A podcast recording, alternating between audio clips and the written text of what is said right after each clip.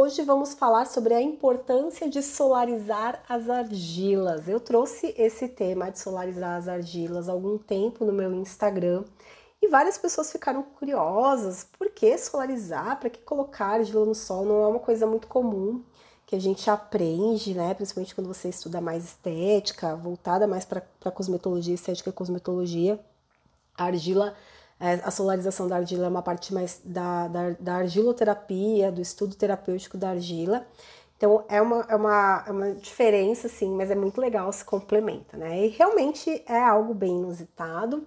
E quando eu vi a primeira vez, eu falei, ai, sério? Tipo, eu achei que era até uma crendice, né? Porque eu procurei, não achei nenhuma evidência científica falando sobre solarização de argila. Mas eu embora esteja atenta às evidências científicas, sempre busque né, as, as evidências para poder confirmar aquilo que a gente faz, eu não me fecho jamais ao conhecimento ancestral, à sabedoria, né, aos estudos de caso, à vivência. Eu sempre estou aberta porque é, não tem estudo científico de tudo, né? Não existe estudo científico de tudo. Muitas coisas a gente vai aprender na vida, então, sabendo muito bem, entendendo que o Sol ele é um energizador, que né, não há vida na Terra sem o Sol, mas sabendo que as argilas elas são basicamente compostas por cristais e que o Sol também energiza os cristais, eu pensei, né, vamos lá, o que, que vai acontecer de mal se eu colocar minha argila no Sol? E eu fiz e eu realmente senti diferença depois de solarizar a argila. Como se é como se ela estivesse dormindo,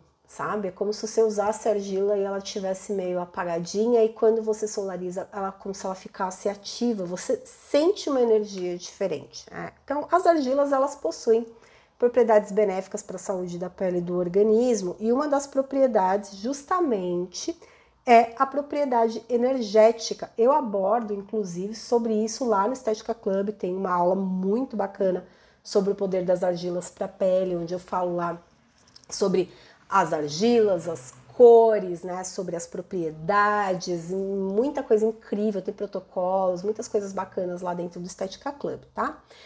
Argila realmente é muito interessante e conforme você vai aprendendo mais, você vai entendendo a riqueza que ela é.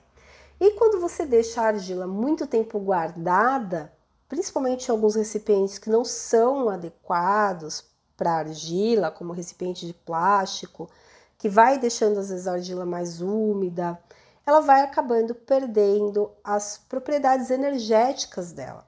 E até na minha aula eu já falei que a argila, tem, tem aluna que me pergunta, ou tem até seguidora que me pergunta, a argila tem prazo de validade? A argila, quando ela é pura, extraída da terra, sem nenhum componente, não é acrescentada nenhum outro tipo de componente nela, nem corante, nem, nem conservante, nem nenhum outro ingrediente, ela não tem validade, porque é uma matéria orgânica que tem estrutura de cristal. Então ela não, não tem essa, essa validade, mas se você armazenar ela de forma incorreta, ela pode mofar, ela pode ficar úmida, ela pode criar. Assim, ela, a, a propriedade da argila é incrível, gente. A argila por si só, ela não cria micro-organismos, ela é uma, um, uma substância que ela é uh, antifúngica, ela tem várias propriedades, né? Mas se você armazená-la de forma errada, se ela ficar sem solarização, ela pode acabar, é, você acaba, acaba perdendo tanto as propriedades da argila, como pode acabar até perdendo a argila.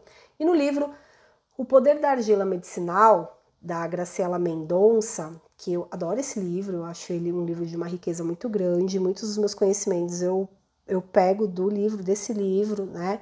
Ela fala que nos estudos em ambulatório, em determinado momento, ela notou que os pacientes não respondiam de forma regular aos tratamentos.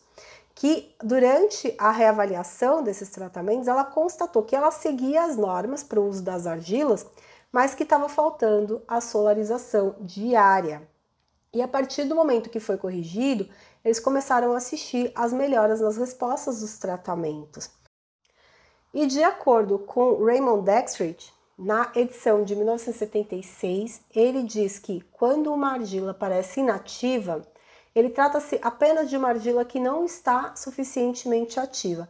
Quanto mais a argila for exposta ao sol, ao ar e à água, mais ativa ela se torna. Ah, é como se a argila tivesse uma vida, né? É um conhecimento obtido pela experiência. Você vai percebendo de acordo com a observação.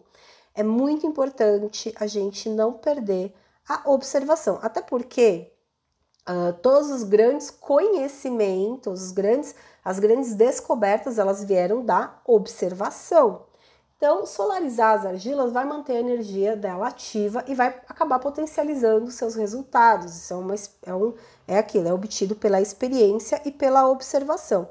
Pensando que a natureza, né, ela precisa do sol, que a planta sem sol morre, que a gente sem sol fica com deficiência de vitamina D, é importante a gente entender que tudo aquilo que vem da natureza precisa da força do sol também. É um conhecimento, assim, é, é uma, é uma analogia bem simples de entender, né?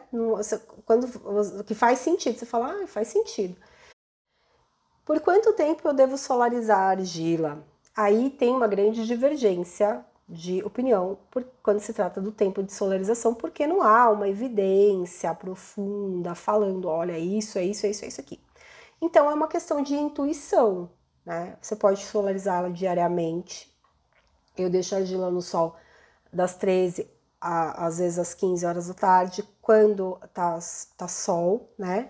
Quando bate sol aqui em casa.